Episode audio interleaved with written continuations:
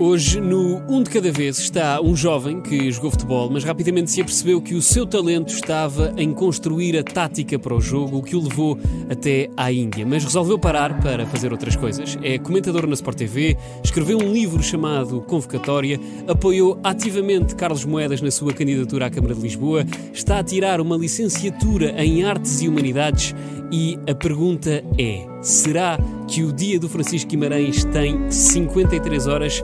É o que vamos tentar descobrir no Um de Cada Vez de hoje. Um de cada vez, um de cada vez, um de cada vez. Um de cada vez, um de cada vez, um de cada vez. Francisco, bem-vindo. Antes de mais nada, muito obrigado por teres aceitado este, este meu convite para vires aqui dar uma entrevista aqui à Mega Hits. Uh, primeiro, como é que tu estás, em primeiro lugar? Estou muito bem, obrigado Estás pelo convite. Gosto muito de estar aqui. É a minha estreia na, na Mega Na e, Hits. Portanto, é uma, uma honra. Já cá tinha estado no Grupo Renascença, Sim, sim, mas sim. é sempre bom vires aqui uma rádio um bocadinho mais jovem, Exatamente, não é? exatamente. tal e qual como é a tua idade. Ah, E eu queria começar ah, esta conversa pelo início da tua vida, que é como é que tu entras no mundo do futebol? Quem é que te passou essa paixão? Como é que essa paixão foi evoluindo pelo- pelos teus irmãos, pelo teu pai? Sim, não, não houve, não, não há necessariamente uma tradição familiar eh, futebolística, assim desportiva. O meu avô foi sete vezes campeão do mundo de hóquei, eh, foi capitão da seleção nacional. Tenho várias tias e tias-avós que faziam ginástica eh, e que eram ótimas atletas. Mas futebol nu- nu- nunca, nunca tinha aparecido na minha vida. Eu jogava no recreio pouco mais do que isso. Até que aparece o Euro 2004 eh, e todo aquele envolvimento, aquela paixão à volta da, Tinhas da a, seleção. tinhas a bandeira, tinhas a bandeira na, na janela. Claro, tinha tudo, tudo, tudo, tudo aquilo a que tinha direito. E, e aqu- o entusiasmo, a seleção a jogar bem, com grandes jogadores, o aparecimento de jogadores como o Cristiano Ronaldo, mas ao mesmo tempo a permanência de estrelas como o Figo, o Rui Costa, Deco, enfim, uma quantidade enorme de, de gente que me, que me fez mais a personalidade do Scolari também.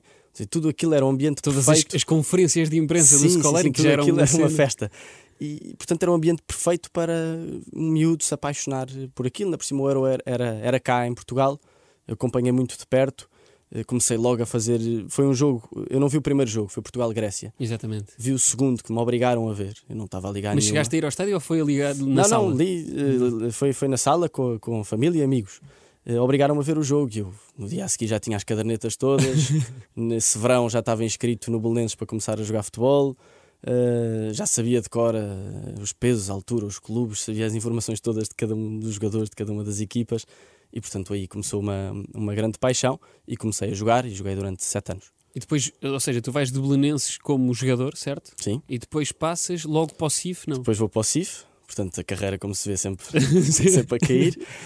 E no CIF eh, é que eu percebo que começo-me a apaixonar muito pelos bastidores do jogo, mas continuava a querer ser jogador.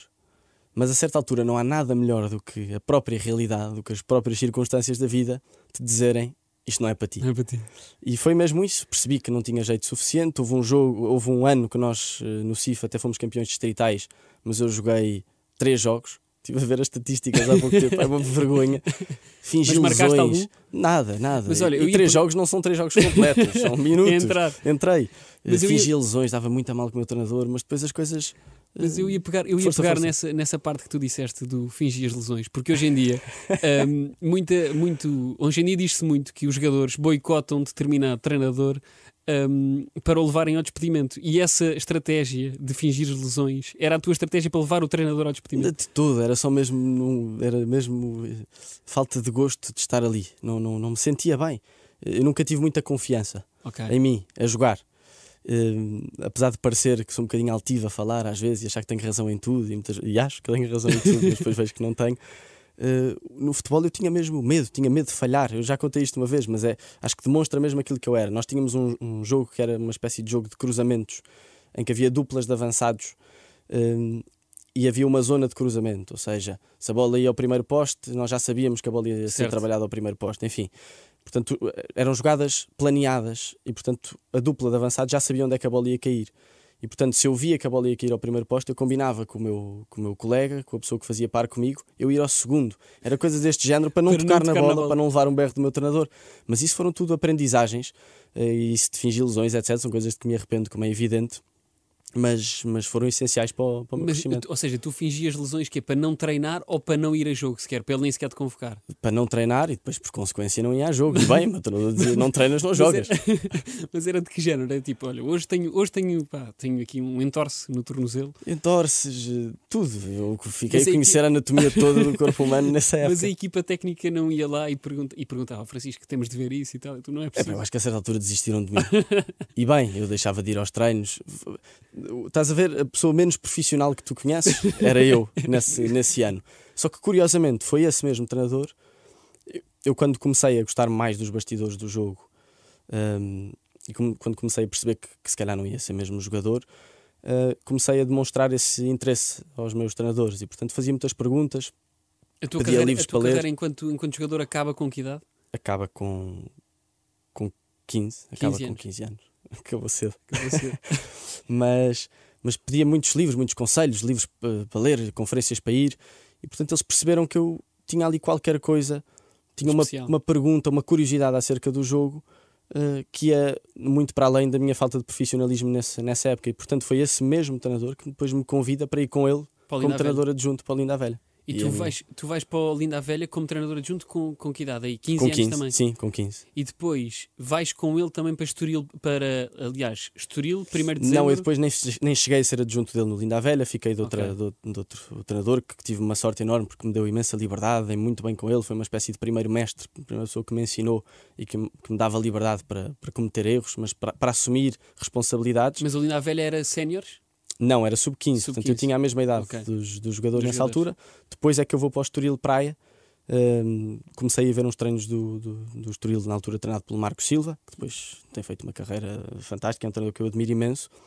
Uh, comecei a ver uns treinos, as pessoas lá do Estoril começaram a achar alguma graça. O diretor desportivo, que era o Mário Branco, também tem uma carreira muito interessante, começou a achar graça ver ali um miúdo de 15 anos a tentar Ok. aprender mais e mais e mais. E no fim dessa época convidaram para ser adjunto dos sub-19. E depois eu no Estoril fui adjunto dos sub-19, fui adjunto dos sub-23, fiz algumas análises uh, de, de adversário para, para a equipa do, do Marco Silva. uh, treinei como principal os sub-11, enfim, fiz quase todos os escalões como E aí- adjunto e como principal. E aí já tinhas que é 16 anos para aí. Aí foi dos, foi dos 16 aos, aos 19. Mas tu aí não precisas ter curso de treinador. Ou precisas? Ora bem, precisar, precisava. Precisavas de. Precisar, precisava. Certo. E eu comecei a tirar, fui para Londres fazer os cursos, depois tive aí uns problemas com equivalências, enfim, não vale a pena estar as burocracias à, à portuguesa, Claro. não vale a pena estar, estar a explicar, mas, hum, mas fui tirando os cursos e, e depois a certa altura insisti tanto, tanto, tanto, consegui ter parte da equivalência que já me dava a possibilidade de, de estar inscrito como, como, Como treinador. adjunto. E portanto isso aconteceu no Estoril e depois fui para o 1 de dezembro aí já na, na ficha Na de jogo já dizia treinador e não, não delegado ou diretor técnico. E depois vem a Índia, no Delhi United. e depois vem a Índia, Delhi United. Como é que essa parte da Índia é que para mim é, é, é estranha? É é? fora. Porque Sim, sim, sim. tu tens, tu acabas o 1 de dezembro com que idade? Ora bem, com 20, 20, 20 e tal. 20, 20 21, Ok. máximo 21. De repente, quem é que te convida para ir, para ir para a Índia? Como é que isso aconteceu? Delhi United, que é um clube que é conhecido na Índia, não é? Hum, ora bem, eu no, no Estoril comecei, comecei a trabalhar com um treinador que se chama Hugo Martins, que foi adjunto do Luís Norton de Matos. Ok. E portanto eu passo do Estoril para o 1 de dezembro com ele. E ele, a certa altura, eu na altura, no 1 de dezembro, era adjunto da equipa sénior e principal do sub-19. E ele, a certa altura, vai para a Índia para a preparação da seleção sub-17, treinada pelo Luís Norton de Matos. Portanto, Uhum. ele voltou a ser adjunto do Luís Norton de Matos. Eu comecei a fazer umas análises de jogo para eles à distância, porque eu continuava no 1 de dezembro. Mas a certa altura, o Mundial acabou. Foi a primeira eh, experiência da seleção, de uma seleção da Índia no Mundial. O Mundial acaba e esse treinador, que era adjunto do, do Luís Norton de Matos, o Hugo Martins, convida-me para ser adjunto dele no, no, no- Delhi United. E eu. Mas como é que foi? Ou seja, tu sais daqui, eh, quando jovem, portanto tinhas eh, na altura, eh, já não estudavas na altura ou ainda estavas Não, eu, eu, como já estava profissionalizado no futebol, deixei de estudar. de estudar aí Fiz nesse- até o nesse décimo tempo. segundo, mas deixei de estudar. Mas como é que foi deixar, ou seja, dizer pais, olha, vou arrancar para a Índia, vou treinar o Delhi United, peço imensa desculpa, amigos, vou para a Índia. Eu não sei, ainda por cima, eu tinha poucas informações das condições que, que íamos ter na Índia, da equipa. Eu não sabia quase nada. Eu não sei se foi um ato de amor, de inconsciência ou de os meus pais dizerem que estou farto de ti, vai, vai, vai, mas é uns meses para fora. é um ou seja, é um bocadinho tudo isso, não é? Porque Não, acho que foi incrível. Eu, eu- eu dou graças a, Deus pelos pais que tenho, porque, porque eu, eu, eu teria medo de deixar o meu filho ir para a Índia sem saber. Minha mãe não fez assim grandes perguntas, percebeu, eh, confiou em mim. E essa, essa confiança, que depois gera confiança, eh, foi, tem sido fundamental na minha vida. Não é? Uma pessoa que diz aos, aos 18 anos que não vai para a faculdade, depois acabei por ir, mas que não vai para a faculdade e os pais deixam. Eh, uma pessoa que diz aos 15 anos que quer ser treinador, então concilia o treino com a escola. Claro. Uma pessoa que aos 20 anos diz que vai para a Índia. Eh, enfim, ainda por cima, porque na altura eu cá em Portugal já estava a ser minimamente conhecido como jovem promessa de treinador. E, portanto, uns pais que dizem vai, faz-te a vida, é uma benção, é uma benção. claro. incrível. Mas como é que eram as condições? Ou seja, tu não estavas a dizer que não sabias que condições é que ias encontrar na Índia, vocês que estavam num hotel, numa casa, arranjaram-vos uma casa Uma casa, à indiana. à indiana. Sim, portanto, ficámos. Nós, o clube era Delhi, nós jogávamos em Delhi, mas treinávamos a duas horas sem trânsito. Como há sempre trânsito, Claro. era três horas e tal, quatro. E, e, e, portanto, vivíamos nos, nos arredores onde havia muito pouca coisa. Só tínhamos uma mercearia à porta de casa, uma mercearia que tinha frutas, legumes, massa, arroz e não tinha mais nada. Pá, portanto, eh, envolvemos totalmente naquela, naquela cultura. A casa era uma casa típica indiana, sem muitas condições. Ao início chegámos, ainda estava um bocadinho de frio. eh, o, o, o, o- onde, está, onde está a água quente, o armazém de O água armazém, quente, certo? só tinha hum, pá, aí 5 litros de, de água e, portanto, tinha que ser um banho supersónico. Estava um gelo do caraças, mas depois começa o calor e podemos começar a tomar banho de água fria. Mas, enfim, a, a casa não tinha grandes condições, hum, havia uma grande hum, disparidade de, de culturas naquilo que eu vivia em Claro. Portugal e, de repente, aquilo que eu, que eu vivi na Índia. Portanto, foi uma, uma experiência muito muito abrangente a todos os níveis, não só do ponto, ponto de vista futebolístico e técnico, acho que cresci muito enquanto treinador, mas também do ponto de vista humano. E é aí que tu, ou seja, é aí que tu treinas realmente eh, jogadores com eh, uma diferença de idades descabida, não é? Porque Eh, tu tens, tinhas Já, 20 já tinha acontecido no, já tinha acontecido no Estoril, mais ou menos, eu era, tinha 16 anos, treinava jogadores de 18, 19, no 1 de dezembro eh, treino pela primeira vez séniores e depois na Índia dei continuidade eh, Esse- esse- a portanto era dos 18 aos 30 Mas e tal. houve, houve alguma vez em que tu tiveste de dizer assim: olha, meu amigo, treinador aqui sou eu, portanto eu aqui é que mando. Tiveste de te impor para uma pessoa, para um jogador mais, mais velho, não? Sim, Isso como não é aconteceu. evidente que acontece sempre, eh, mas aí acontece com treinadores mais velhos, mais novos, Claro, com jogadores mais novos ou mais velhos. Hum, evidentemente que há vezes em que nós temos que, que- que nos impor e, e afirmar mesmo quem é que manda. Mas eu tenho tido grande sorte nos grupos que tenho apanhado e acho que também há algum, algum mérito, alguma capacidade de, de, de perceber a realidade das pessoas que estão à minha volta, porque a minha liderança tem sido uma coisa sempre muito Claro. natural e acho que tenho feito da minha idade sempre uma vantagem. De, de proximidade Ok. e de empatia. Os problemas deles são os meus. Mas é que Eh, para eles, ta- ou seja, para eles também é deve ser difícil. Uma, um, vem um jovem português para a Índia, para a minha cidade, treinar-me, estás a perceber? Ou seja, vem ser o meu chefe. Eles, eles não estranharam essa, essa parte, essa diferença de culturas, diferença de idades e tudo mais. Não, olha, foi mais difícil no primeiro dezembro no Estoril do que na Índia. A Índia é uma cultura tão específica e tão especial que só o facto de virem dois treinadores portugueses eh, para ali, para aquele contexto, é sinal de subserviência. Ok. Até excessiva. Aliás, su- subserviência é sempre, eh, é sempre exagerada, nunca, nunca é boa. E, portanto, fize- ali tivemos que fazer um grande trabalho de, de fazê-los sair de- do, do, do, armário, de se imporem mais, de perguntarem mais coisas, de nos, nos desafiarem mais. Porque, porque senão eles não falavam connosco, diziam yes sir, yes sir, não faziam mais nada do que isso, pediam desculpa por cada vez que falavam. Eh, E portanto foi um grande desafio do ponto de vista humano fazer com que os jogadores que estão habituados a vida inteira a ser comandados e a que tomem as decisões por eles eh, passarem a ser eles a serem responsáveis. E nisso o desporto é extraordinário, porque em jogo é a metáfora clara de que são eles a decidir. Claro. Por mais trabalho que nós tenhamos feito Eles é que tomam, eh, no no- durante contas. os treinos, eh, os erros são deles, a responsabilidade é deles, mas as vitórias também, e portanto isso é. E depois, essa experiência foi assim tão forte que te fez parar eh, de treinar? Essa experiência foi muito forte porque acho que me aguçou, aguçou a minha curiosidade acerca do, do mundo, acerca dos outros, acerca da, da realidade, daquilo que me, que me vai circundando. E, e portanto eu percebi, por um lado, numa primeira instância forçadamente. Eu voltei da Índia sem clube, portanto, aos 22 anos percebi que estava desempregado pela primeira vez e assustei-me. Tive ali uns meses tavas, difíceis. Ou seja, estavas também sem licença. Sem, Pois, sem, não tinha sem- nada. Não estavas Não na tinha nada. portanto. não tinha nada. E a certa altura aparece a Sport TV, eh, começam a aparecer uma quantidade enorme de, de coisas e eu sempre com aquela ideia de mas eu sou é treinador, eu não, eu não, não me posso envolver noutras coisas, eu só tenho um plano A, só tenho um plano A. Mas a certa altura, se, se estás con- constantemente a negar a realidade, não dizes sim à vida, não dizes sim às coisas que, que Não aparecem. experimentas coisas, não tens E vivências. portanto eu ou dizia sim, ou então fechava-me num covil À a espera fingir que era, que era treinador. Claro. E portanto foi o que aconteceu. E depois, surge, como é que surgiu esse convite para, para a Sport TV? Eles souberam, pronto, olha, Foi na aqui- altura do Mundial, eu já tinha sido convidado para alguns, para alguns programas Exatamente. nessa, nessa altura e, portanto, percebi que eles estavam a precisar de, de comentadores. Foi feita essa ponte, fiz uns testes e eles gostaram de mim e entrei. Não entrei no Mundial, entrei um bocadinho a seguir e lá estou há, há muito tempo e gosto imenso. O comentário desportivo, a comunicação, são, são áreas que eu, que eu gosto muito e que tenho aproveitado também este tempo de interregno do treino para, para explorar. E possivelmente um dia estarás na rádio também, não é? Como estávamos a falar há bocadinho em off, que tu também tens Sei, olha, eu, tenho, eu antes fazia tantos planos que hoje em dia já estás mais. repente, Deixa o, Muitos vier. deles não aconteciam, muitos aconteceram felizmente, só que a certa altura, quando volto da Índia, há um choque de realidade em que, em que percebes que, que, que não controlas o teu, o teu destino, que és protagonista, no sentido em que tomas decisões, mas depois os resultados advêm de muitas outras coisas. Eh, e portanto, eu não, também, também dizia que, não, que não, nunca me ia meter na política ou não sei o quê, de repente as coisas acontecem. Olha, ainda E bem tem que sido falaste, muito divertido. Ainda bem que falaste da política, porque tu, para além dessa tua veia desportiva, tens uma também no ramo da, da política. Apoiaste Carlos Moedas eh, na candidatura à Câmara de Lisboa, estás atualmente a trabalhar com ele.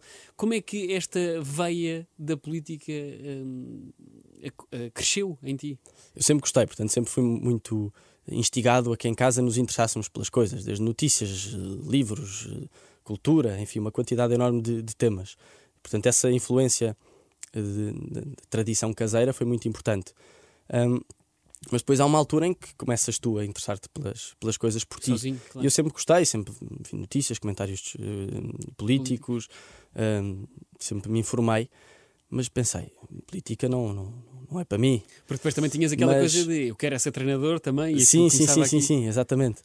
E, e a certa altura eh, eu conheci o Carlos Moedas num, num, num projeto que apresentámos, que era os 100 oportunidades, do, do, do qual eu fazia parte, que é no fundo para dar protagonismo, para dar espaço aos jovens, para ter Uhum. mais eh, intervenção no espaço público.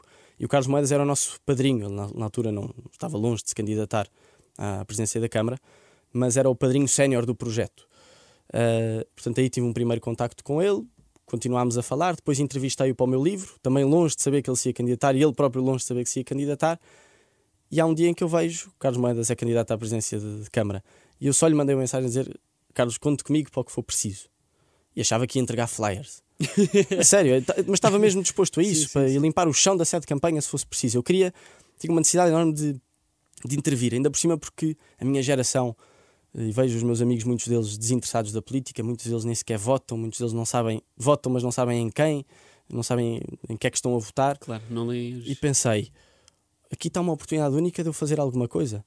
Por mais dificuldade que eu tenha, por mais risco que esta decisão eh, acarrete e acarreta, se calhar eh, acaba por condicionar um bocadinho, um bocadão a minha, a minha vida de treinador, pelo menos nos próximos tempos, mas, mas é um dever moral, é um, é um dever de consciência intervir politicamente, seja em que que área deves? for. Ainda por cima, quanto mais quando existe uma pessoa que, que tu admiras. Portanto, aí também foi, tem sido sempre eh, mote para as minhas decisões, admirar a pessoa que está do lado de lá e perceber quem é que trabalha. E que podes aprender também. sim, muito, sim, sim. é? Aí é, tem sido um Tu fator fundamental. a, a- a nossa geração ainda tenta afastar muito hum, a política com os pés da vida deles o máximo tempo que conseguirem? Sim, eu acho por culpa, por um lado por culpa própria, por outro lado acho por culpa também da, da geração, Da de- geração. De, políticos e daquilo que temos visto. Há uma descrença enorme nos políticos no geral e depois há uma, uma generalização que acaba por ser precipitada de dizer são todos iguais, são todos corruptos. Há muitos corruptos, mas também há muitos treinadores corruptos, há muitos empresários corruptos.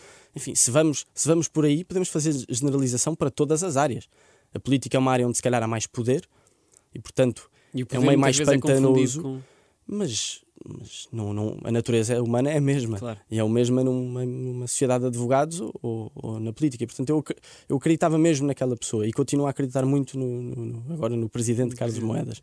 E, e portanto, disse: estou disponível. E depois ele convidou-me para ser mandatário da campanha dele. Olha, e entre a política e o futebol, tu uh, veste, veste com mais futuro a ser treinador ou um dia, se calhar, temos um, um primeiro-ministro, Francisco Guimarães? Vejo-me com mais futuro no mundo do desporto, seja em que funções uh, for. Uh, não, não me estou a ver como, como dirigente desportivo, não me vejo como empresário, vejo-me a treinar como, como treinador até ao fim da minha vida, mas não sei em que moldes, sem moldes part-time, sem modo profissional. Como é evidente, gostava de ser treinador de topo. Mas como disse, a minha vida tem dado tantas voltas, eu tenho gostado tanto dessas voltas que a vida tem dado, eh, que, que, que quero continuar a fazê-lo. Claro que depois tu tens de conhecer especificamente a tua área e, e ter um conhecimento técnico e, e, profundo e especializado. Mas uma coisa não impede a outra e, portanto, não faço ideia qual é o meu futuro. Mas não vejo o meu futuro na política como político profissional. Isso, longe disso. Tenho sido livre o suficiente para dizer, para, para dizer que não ao treino desportivo, para dizer que não a ser treinador, também sou livre o suficiente para dizer que não quero ser político profissional. Tu tens, tu tens muita vontade de intervir em muitas áreas, mas tu achas que a política e o desporto, tu consegues, vais conseguir conciliar as duas tipo, uh, ao longo da tua vida? Ou seja, sendo tu comentador desportivo e agora com uma voz ativa na política, achas que dá para conciliar ou achas que vais sofrer uh, cada vez mais ao longo dos tempos um, um julgamento ainda maior por parte das pessoas? estou sempre aberto a esse, esse julgamento claro. e sempre preparado para isso. Mas eu acho que desde que saiba separar bem as duas coisas uh, e desde que consiga não ultrapassar aquela linha, aquela linha que muitas vezes é muito tenue entre, entre a excessiva promiscuidade que existe entre o futebol e a política, o, o, há uma coisa que eu tenho a certeza que nunca vou fazer. É se eu algum dia tiver um cargo público uh, relevante, nunca farei parte de comissões de honra de clubes de futebol. Por exemplo, isso é uma coisa que eu tenho muito bem definida ainda agora na, na, sou, sou comentador na, na Sport TV e continuo, mas maioritariamente agora em jogos internacionais. Exatamente para poder separar as duas coisas. Mesmo que não haja conflito de interesses, e não há, é preciso separar bem as duas coisas. E isso tem que estar muito bem definido. E acho que a nossa geração, se se queixa constantemente que os políticos são irresponsáveis, corruptos, deixam levar demasiado pelo poder, nós também temos que saber marcar a diferença. E marcar a diferença é, mesmo que não haja conflitos de interesses, uhum. proteger tanto a entidade pública para a qual tu trabalhas, como a entidade privada para a qual tu trabalhas, como também as tuas, a, tua própria, a tua própria pessoa. Olha, tu já eras, já eras cronista, não é? Portanto, já, já, já sabes escrever há algum tempo e agora optaste uh, por escrever um livro que se chama Convocatória. E a primeira frase da sinopse diz o seguinte: Convocatória é um livro que rompe as barreiras da norma que é que isto na prática quer dizer? Olha, quer dizer que é um livro um bocadinho diferente do normal, um bocadinho ou totalmente diferente. É um livro que nasce por causa do futebol, mas não, é, não tem rigoros, rigorosamente nada a ver com futebol. Portanto, o livro não é sobre futebol, é antes sobre a vida. E depois são entrevistas, entrevistas com 23 personalidades diferentes, 24 se contarmos com o presidente Carlos Ramalhianos. Ah, Ramalhianos. Sim, o, o Carlos Moedas está na, na, no rol de 23 entrevistados, o general Ramalhianos faz uma espécie de pós-fácil, uma reflexão okay. final, podemos dizer assim. Uh, e portanto são 24 entrevistados de áreas totalmente diferentes, em que cada uma tem um tema específico para, para, para falar. Portanto, aí já rompe um bocadinho as, bandeiras, as, as, as barreiras da norma, e depois há uma, uma, uma, um terceiro aspecto, que é a forma como o livro está composto. São livro de entrevistas, é um livro de entrevistas, mas não é uh, formatado com perguntas e respostas. São textos meus que vão encadeando nas respostas das pessoas. Uhum a resposta das pessoas está em itálico, as minhas, as, os meus textos estão em letra normal e as coisas vão encadeando umas nas outras, fazendo capítulos. Cada conversa é um, é um capítulo, cada tema é um capítulo que vai desde a morte, a beleza, a superação, ao trabalho em equipa, ao sentido do humor, porque são esses os temas que nós podemos ver diante do, de um jogo de futebol. É possível eu estar a olhar para um jogo de futebol e ver tudo aquilo que acontece no coração do ser humano. Okay. Da beleza à morte, ao trabalho em equipa, ao sentido do humor, a todos os temas que interessam a toda a gente. E portanto eu partir daí, partir daí, partir do jogo, mas depois não falo sobre o jogo. Falo sobre aquilo que o jogo me dá. E aquilo que o jogo me dá é a vida em si. Bom, pá, agora fiquei impressionado. Olha, e como é que foi essa escolha dos entrevistados? Como é que tu optaste por fazer isso? É, são personalidades que tu uh, já admiras? Sim, sim. Eu fiz uma lista de pai, 40 pessoas que eu admirava profissionalmente e pessoalmente. E, e 40 pessoas já com o tema escolhido. Pensava, por exemplo, o que é que eu quero falar com o Pedro Brunhosa, que é um dos entrevistados? O que é que eu quero falar com a Leonor Beleza, que é outras entrevistadas, ou com o General Ramalhianos? Um, e portanto fiz essa lista de 40 pessoas e comecei a mandar convites. E portanto, qualquer uma dessas 40 pessoas eh, era muito bem-vinda, porque tinha esse ponto de partida, admiração pessoal e profissional. Qual é que foi a conversa mais difícil do teu livro? Ui, a mais difícil. Uh, não sei, eu achava que não tinha. E continuo a achar que não sou um grande entrevistador, mas acho que a curiosidade é o ponto de partida. Claro. O interessar-te pela, pela pessoa que está à tua frente. E aí foi um grande desafio. Eu achava que não tinha perguntas nenhumas para ninguém. Sabe o que é que eu vou perguntar? E de repente começaram a surgir perguntas, nunca mais acabavam, que começar a cortar. Claro. Uh, mas, assim, eu como lidei com pessoas muito mais inteligentes do que eu, uh, são, é sempre difícil acompanhar intelectualmente, intelectualmente. Uh, cada uma das pessoas que, que, que, falava. Ou então o contrário, por exemplo, aconteceu com, com, com o Bernardo Silva, que é um, uma pessoa que eu admiro imenso, um grande jogador de futebol, uma pessoa muito inteligente, tem gerido muito bem a carreira, mas eu a querer complicar e ele sempre a querer descomplicar e a simplificar. Isso foi uma lição enorme. Claro. Foi uma lição enorme, mas aconteceu também o contrário, com, por exemplo, com, a, com, com o Pedro Brunhosa, que é uma pessoa muito culta, cheio de. Um, parece que engoliu 30 mil livros e que sabe tudo de cor, recitou-me um soneto 30 de Shakespeare em inglês é de cor na entrevista, por exemplo. Não é fácil acompanhar isso, mas também não é fácil acompanhar uma pessoa que te vai desarmando com, com tamanha simplicidade.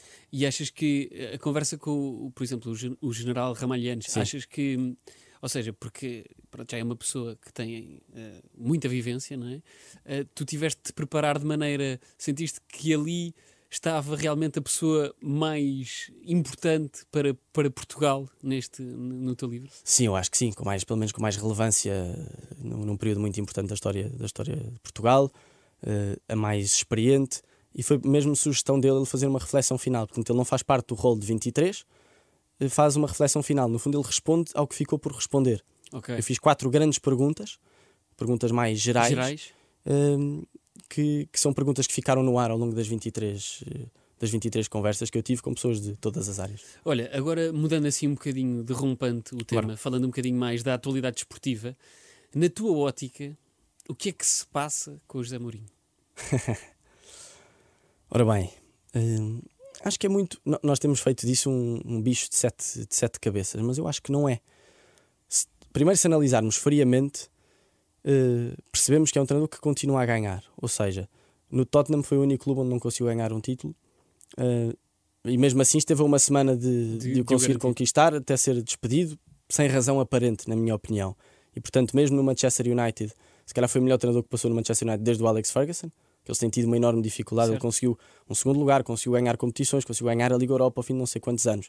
Portanto, em termos de títulos, continua a ser um grande vencedor e continua a ser um treinador incrível podemos avaliar a percepção que ele tem do jogo com, com parâmetros um bocadinho diferentes. Ou seja, as equipas dele atualmente jogam de forma diferente do que jogavam eh, há uns anos, mas isso tem a ver com o crescimento enquanto, enquanto treinador. Só que ele aparece numa altura em que não havia grandes figuras como, como treinadores. Os treinadores na altura não eram os grandes destaques das equipas, não eram as pessoas mais faladas, não eram as pessoas mais mediáticas. E portanto ele aparece como hum, uma pessoa totalmente revolucionária e com muito impacto nas suas equipas. Atualmente isso já está relativamente banalizado. Já temos uma quantidade enorme de treinadores em quase todas as grandes equipas que são os grandes influenciadores do jogo, da história do jogo, do, do, do mediatismo, da presença em, em, em, jornais, em revistas e na imprensa no geral. E portanto é normal que o meio esteja muito mais competitivo uhum. e muito mais complicado. Uh, depois podemos identificar-nos mais ou menos com a forma das equipas jogarem. Agora, não deixou, na minha opinião, de ser um, um, belíssimo, treinador. um belíssimo treinador. A Roma estava a jogar muito bem até certa altura, agora teve, umas, teve uma quebra. E depois, a certa altura, também temos que avaliar isso. Uh, os treinadores, mesmo que ele seja um, um, estudioso do jogo e um curioso do jogo e uma pessoa que esteja sempre a tentar uh, renovar-se e a inovar, uh, mas há um cansaço, há um cansaço que faz parte e, e, portanto, é normal que haja uma certa quebra, tendo em conta a agressividade e a competitividade que o futebol, que o meio do futebol exige. Claro. Uh, agora outra pergunta também sobre futebol. Em geral, qual é que é para ti a melhor liga com os melhores jogos? É a Liga Inglesa. Sem dúvida nenhuma. Sim, apesar de eu admirar muito a Liga Espanhola e a Liga Alemã também. Acho que a Liga Inglesa é mais completa. Primeiro, estão os melhores treinadores do mundo estão lá. Os melhores jogadores do mundo também estão lá. taticamente tem evoluído muito por causa disso, ou seja, tem vindo muitos treinadores um, com a escola europeia e menos com a escola inglesa. Eu faço a diferenciação uhum. nesse aspecto, porque a escola inglesa é um bocadinho diferente de, de, daqueles países que podemos até comparar o futebol, no caso de Portugal, Espanha, França, Alemanha, mesmo que haja diferenças, são, são futebols mais parecidos, são, são formas de jogar mais parecidas. Inglaterra sempre teve um estilo totalmente diferente, muito mais vertical, muito mais veloz, com muito mais uh, físico do que, do, que, do que tática, com muito mais erros, portanto, com muito mais espaço. Mas à medida que têm ido os treinadores, os grandes treinadores da Europa, Guardiola, Mourinho, Klopp, Tuchel, etc., à medida que têm ido para lá, o futebol tem se desenvolvido muito, mantendo a verticalidade, porque o, o, espetáculo está muito bem produzido e muito bem promovido, e portanto há uma certa cultura inglesa que não se deixou apagar com a presença de uhum. treinadores uhum. uh, estrangeiros. E, e, no fundo houve um somar do treinador, do, do treinador estrangeiro àquele futebol já muito, muito divertido, muito espetacular. Uh, e portanto tem evoluído muito taticamente. Eu acho que neste momento é sem dúvida o futebol mais completo. Na Liga Portuguesa, Jesus, Conceição ou Ruben Amorim? Qual é que é o estilo de jogo que tu, com que tu mais te identificas? De jogo, de forma de estar, de, de tudo. tudo. Ruben Amorim, sem dúvida nenhuma. Sem dúvida Mas a 100%. Eu admiro muito Jorge Jesus, em alguns aspectos, principalmente do ponto de vista técnico. Admiro muito Sérgio Conceição, principalmente do ponto de vista estratégico. Acho que o treinador mais completo, o melhor, o que mais se encaixa nos valores que eu considero importantes para o desporto é, sem dúvida nenhuma, o Ruben Amorim. Uh, e espero que seja como outros têm sido, só que o Ruben Amorim tem tido mais sucesso. Uh, e portanto, quanto mais sucesso tem, mais marca deixa e portanto mais escola acaba por fazer. E portanto espero que faça mesmo, mesmo escola disso, dessa forma de estar desempoeirada, simples, livre, diz o que quer, é muito inteligente na comunicação, apesar de dizer o que quer, não diz tudo o que lhe vem à cabeça, uhum. uh, sabe que está a comunicar com muita gente numa conferência de imprensa. Olha, as conferências de imprensa são sempre muito interessantes. Eu, sinceramente, as de Jorge Jesus são interessantes, mas pelas coisas que ele diz algumas vezes, um bocadinho fora da caixa. São, pronto, podem ser. Pelo, pelo conteúdo humorístico. Exatamente. Pelo conteúdo humorístico. Agora, as outras, da maioria dos treinadores, não quero fazer uma generalização precipitada, porque há muitos outros que eu, eh, que eu admiro, o Carlos Carvalhal, por exemplo, o Luís Castro, enfim, não vale a pena estar a nomear, mas, mas há vários. Só que olhar para uma conferência de imprensa de Ruben Amorim, qualquer pessoa pode ver e qualquer pessoa fica a saber mais qualquer é um coisa. É um teatro. Eh, no, no caso da maioria dos treinadores, há uma espécie de, de guião eh, do qual eles não conseguem sair. Uhum. Por um lado, tem a ver com os uh, departamentos de comunicação, que, que são demasiado exigentes e demasiado e, e criam demasiadas barreiras. Por outro lado, tem a ver com uma falta de abertura ao mundo que faz com que as conferências de imprensa, no geral, no, no geral sejam uma, uma, chatice. Eu vejo por trabalho porque tenho que ver, mas senão não via. E percebo que ninguém veja uma, uma conferência de imprensa, é uma seca descomunal, respondem sempre as mesmas coisas. Aí também tem que criticar. Uh, eh, algumas perguntas que são feitas a alguns jornalistas, porque também eh, em alguns aspectos não se informam muito acerca do jogo e, portanto, há uma. As perguntas há uma, são, são, réplicas constantes, claro. as perguntas.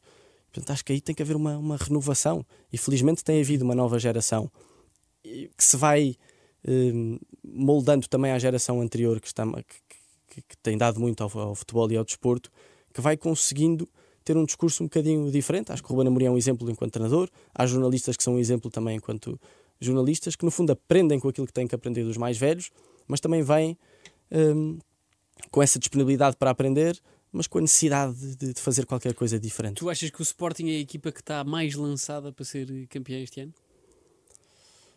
Hum, não necessariamente. Não necessariamente. Vejo as três equipas muito equilibradas. Eh, as três a cometerem muitos erros ainda, eh, longe do seu máximo patamar, e eu acho que isso tem acontecido constantemente.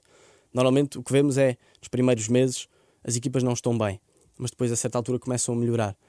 Nós temos, temos visto nos últimos anos as equipas a demorarem cada vez mais tempo a, a afirmarem-se enquanto, enquanto equipas, as equipas grandes. O futebol português, na minha opinião, baixou um bocadinho a sua competitividade, baixou-se um bocadinho a fasquia já não são os clubes grandes a puxar pelos mais pequenos, já, já não tem, tem havido uma quebra clara uhum. dos clubes uh, maiores e uma melhoria dos clubes mais pequenos, só que não é essa competitividade que nós queremos. Claro. Nós queremos uma competitividade nivelada por cima. Mesmo que continue a haver 7-0 ou 8-0 nos jogos, uh, queremos um jogo aberto, onde, onde as equipas jogam olhos nos olhos, onde a equipa grande exige muito da, da equipa mais pequena E aqui não tem, não tem vindo a Não acontecer isso, tem acontecido o contrário, é bottom-up, é, é de baixo para cima. E na minha opinião deve ser ao contrário. Olha, tu já admitiste que tens uh, um clube de coração, mas nunca o disseste em público. Qual é que era? Qual é que era o teu clube de coração? Sendo tu comentador, uh, para ti, estavas a dizer há bocadinho que optavas sempre, agora, ainda por cima nesta fase em que estás a trabalhar com, na política também, que optavas sempre por um, jogos internacionais. Mas imagina que te, pronto, que agora tens de começar a fazer jogos da Liga Portuguesa. Para Já fiz muitos. Claro, eu sei. Mas agora, ou seja, nesta fase da tua vida, só fazes jogos da Liga Portuguesa, por exemplo. Sim. Hum, tu achas que consegues. Qual é, que- qual é que é- será a tua estratégia de imparcialidade nos comentários?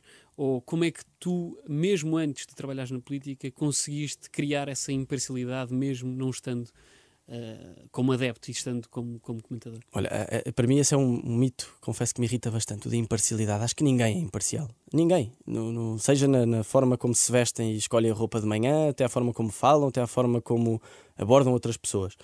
Agora, o que eu acho é que há um grande desafio da parte de quem tem opinião pública de, de, de nos desapegarmos das nossas da, da nossa cultura, das nossas empatias por outras pessoas, dos nossos, nossos gostos pessoais eh, e, de, e de sermos verdadeiramente livres a comentar.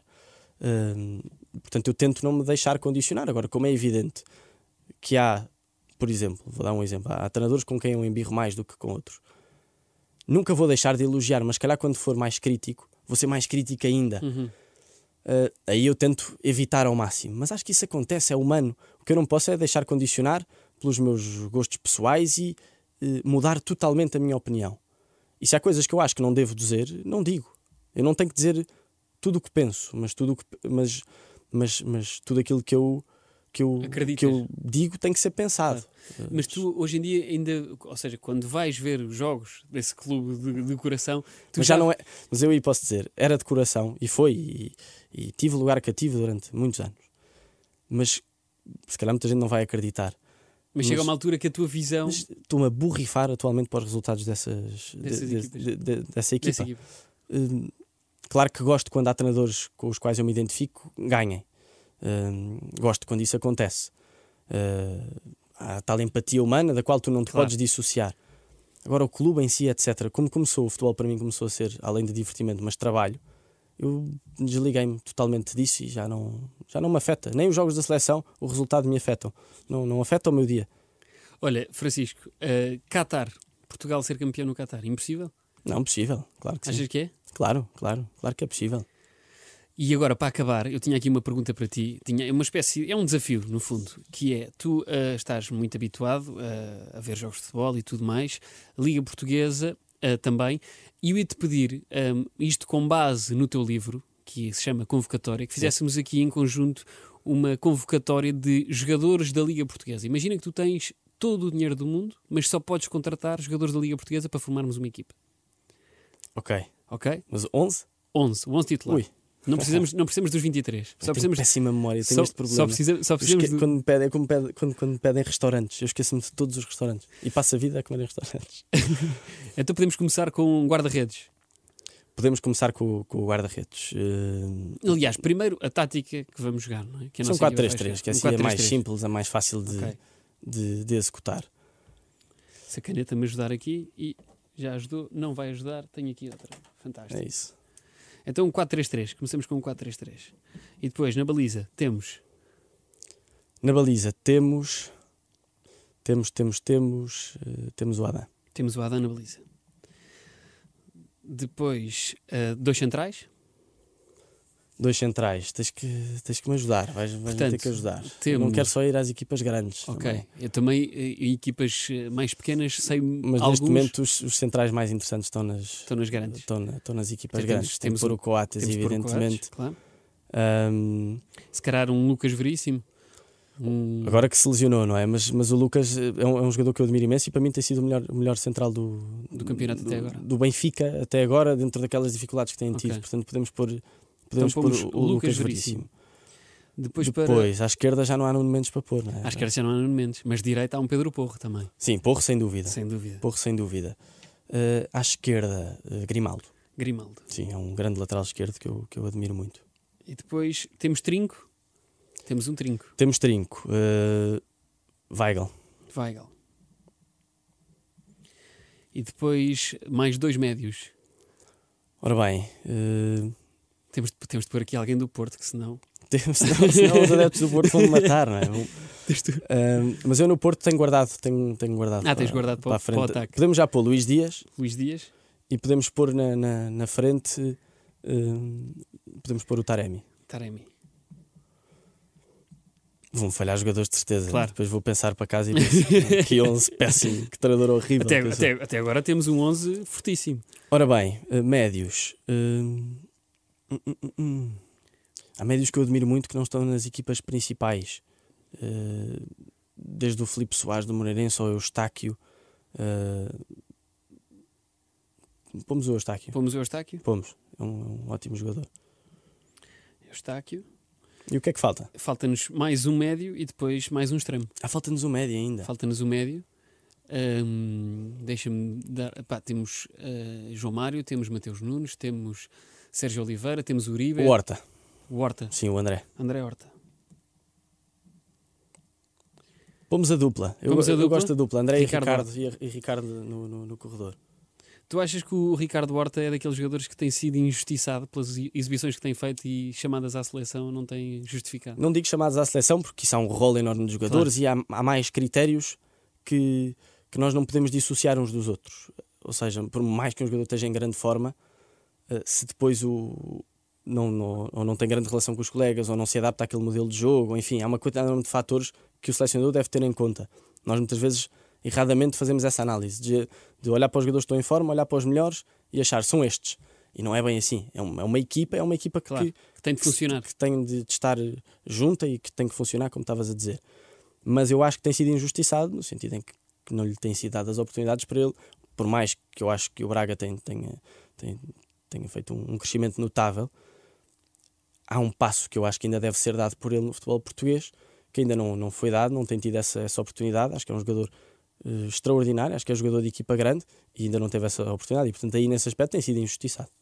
Olha, então só para terminar, temos aqui, vou só dizer a nossa a equipa que fizemos juntos, não é? Isto era um desafio em conjunto, sim, sim, portanto sim. não te vou pôr toda a responsabilidade. Oh, agradeço, divide, divide então comigo temos Adam, Coates, Lucas Veríssimo, Pedro Porro, Grimaldo, Weigl, Eustáquio, André Horta, Ricardo Horta, Luís Dias e Taremi. Portanto, temos aqui uma excelente é equipa. É uma, equipa, é uma equipa, é uma equipa campeã. nós treinadores. Exato. Francisco, olha, muito obrigado por teres obrigado, aceitado este nosso convite muito. e gostei muito desta conversa. Eu também. Obrigado. obrigado.